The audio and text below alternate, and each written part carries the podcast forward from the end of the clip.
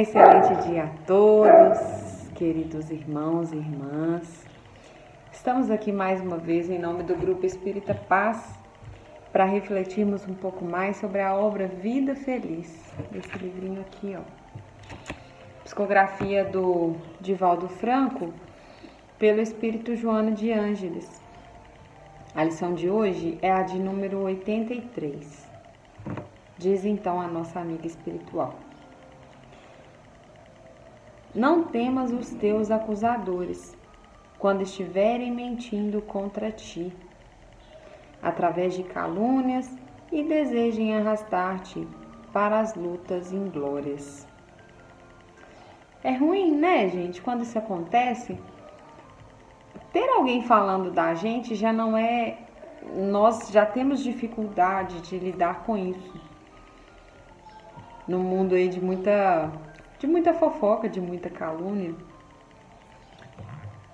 de muita socialização nesse sentido, então ninguém gosta. E aí, quando a situação ainda não é verdadeira, é pior ainda, não é verdade? É, é difícil saber que existe alguém falando da gente e que aquilo não é verdade. E a nossa o nosso reflexo geralmente é de ir contra, é de debater, é de lutar, de enfrentar. E Joana aqui traz uma perspectiva um pouco diferente. Então, de primeiro instante ela já fala: não tema os teus acusadores. Não tema. E continua: quando sejas acusado, e o fato seja verdadeiro, agradece a Deus a oportunidade de repará-lo em tempo, reabilitando-te para o teu próprio bem-estar.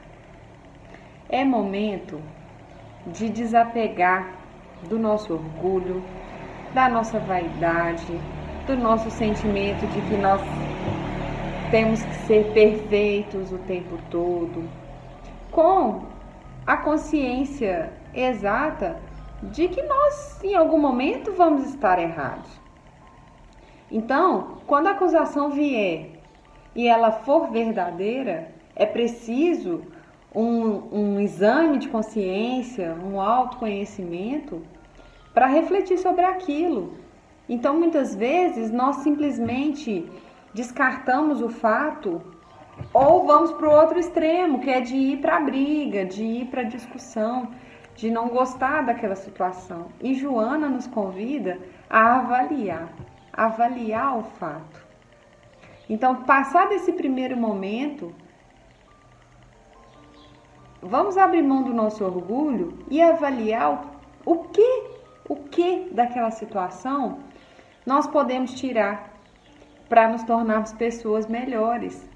Porque nesses momentos nós temos uma grande oportunidade de aprendizado e mais do que tudo, que é o que ela disse, de reparar o nosso erro em tempo. Então, se veio uma informação e eu avaliando internamente percebo que aquilo é verdade, é hora de reparar. É hora de abrir mão do orgulho, é hora de abrir mão da, do sentimento de que eu tenho que ser perfeito o tempo todo e correr atrás e reparar. E não perder a oportunidade. E ela fecha. É sempre melhor recuperar-se do erro enquanto se está com a vítima ao alcance. Toda dívida que se adia fica majorada com a carga dos juros, portanto, mais penosa para ser carregada. Então, voltando, né? Se eu percebo um equívoco, se alguém fala de mim, se alguém se alguém se sente lesado por algum comportamento meu.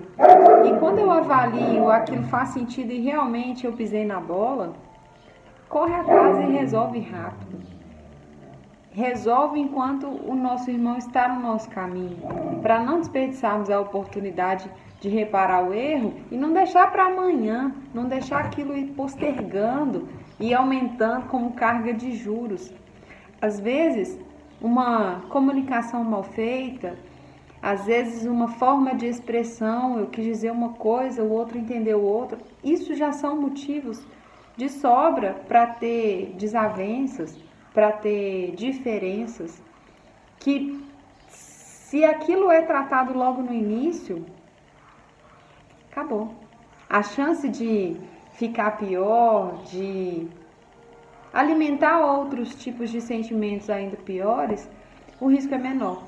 Então esse é o convite de Joana. Aproveita a oportunidade da do que os acusadores estão te trazendo, do que os, os acusadores estão falando de você e faça um exame. Se fizer sentido, repare. E aí eu vou colocar por minha conta. Se não fizer sentido, sinceramente, sinceramente, com a consciência de que eu estou buscando me melhorar e me tornar uma pessoa melhor, o que nos resta é descartar. Então, é isso, meus irmãos. Recebam o nosso abraço e que a paz do nosso Mestre esteja sempre conosco. Até a próxima!